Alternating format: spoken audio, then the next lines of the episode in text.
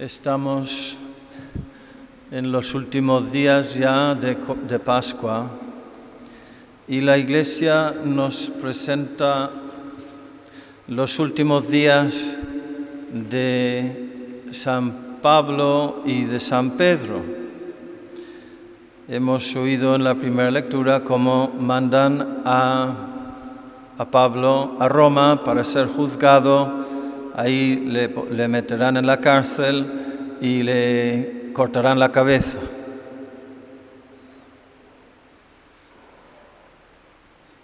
Como Pablo ha apelado pidiendo que lo deje en la cárcel para que decida el Augusto, el Augusto, el emperador, y he dado orden de que se le custodie hasta que pueda remitirlo al César. Pablo camina, Pablo camina a Roma para, para ser martirizado. Y Jesús dice a Pedro, en verdad, en verdad te digo, cuando eras joven tú mismo te ceñías e ibas a donde querías, pero cuando seas viejo extenderás las manos, otro te ceñirá y te llevará a donde no quieras. Esto dijo aludiendo a la muerte con que iba a dar gloria a Dios. La muerte de San Pedro. Siempre digo que lo que parece, o sea, lo que es una promesa de plenitud, parece una amenaza de castigo. Al menos así a mí me parece. Una amenaza de castigo.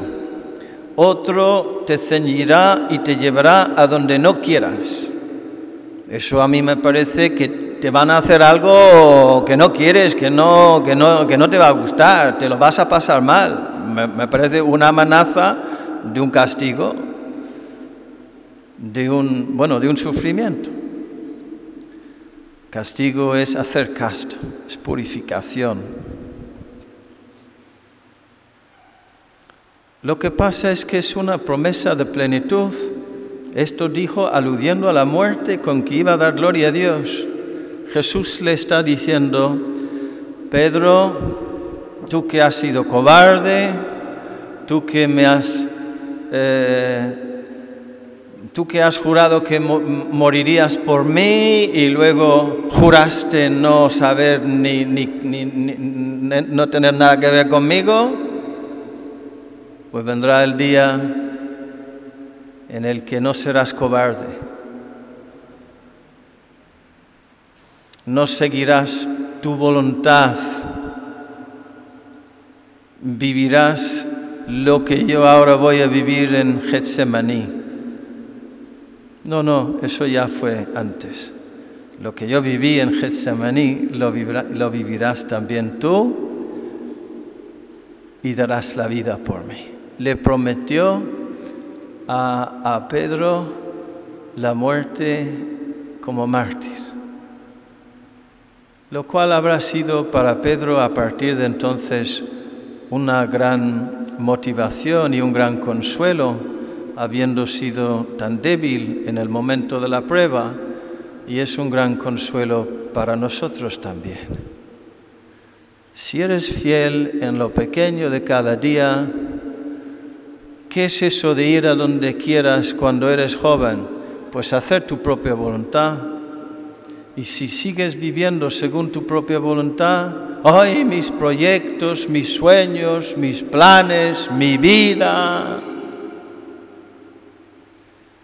mi voluntad, he dicho mis sueños, creo que sí. Todo eso, cuando es, uno es joven y lleno de un dinamismo y de, de que yo voy a hacer esto y lo otro. Cuanto antes, cuanto antes neguemos la voluntad nuestra para poner todos nuestros dones, todos nuestros talentos, todas nuestras energías bajo el dulce yugo de la, obediencia, mejor. porque entonces es cuando empezamos realmente a ser mártires, a glorificar a Dios, a vivir y morir bien. Lo mismo San Pablo, ¡ay, qué hombre más fuerte! Glorificando a Dios según mis propias luces.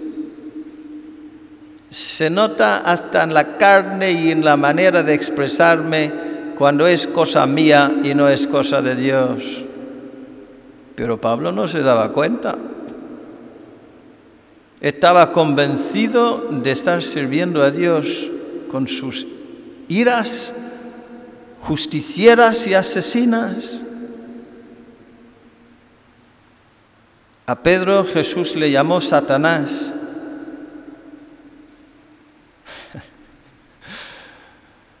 A Pablo le, no sé si sale un caballo, pero vamos, le tiró, le dejó al suelo como un niño ciego. ¿Qué tengo que hacer? Completamente confundido en todos sus criterios, en todas sus categorías de religiosidad fanática, de fanatismo religioso.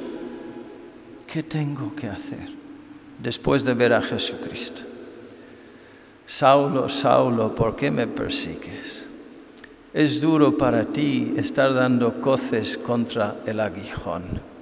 Jesús expresa compasión por él.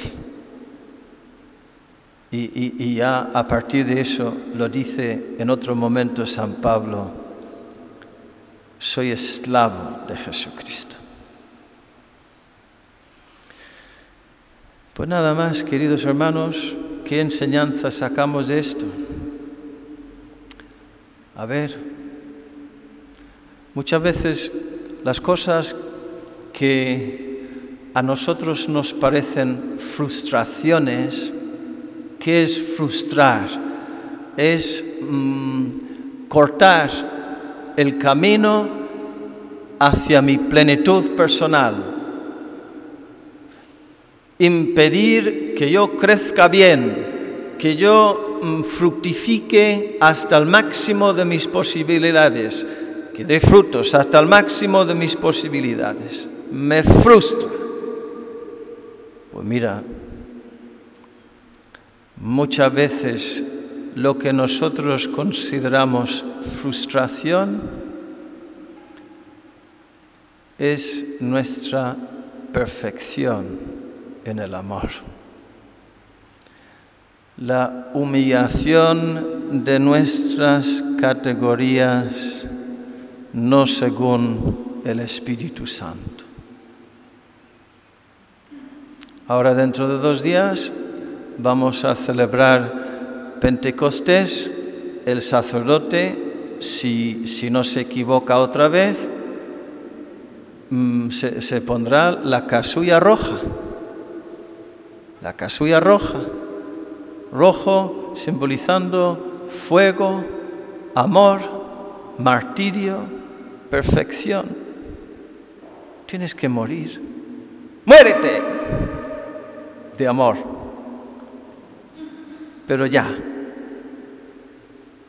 obedece, cállate, escucha, déjate ceñir por el Espíritu Santo y llevar a donde Él que te quiera llevar, que será sin duda no por caminos tuyos, sino por los caminos de Dios hasta la patria eterna. Que así sea.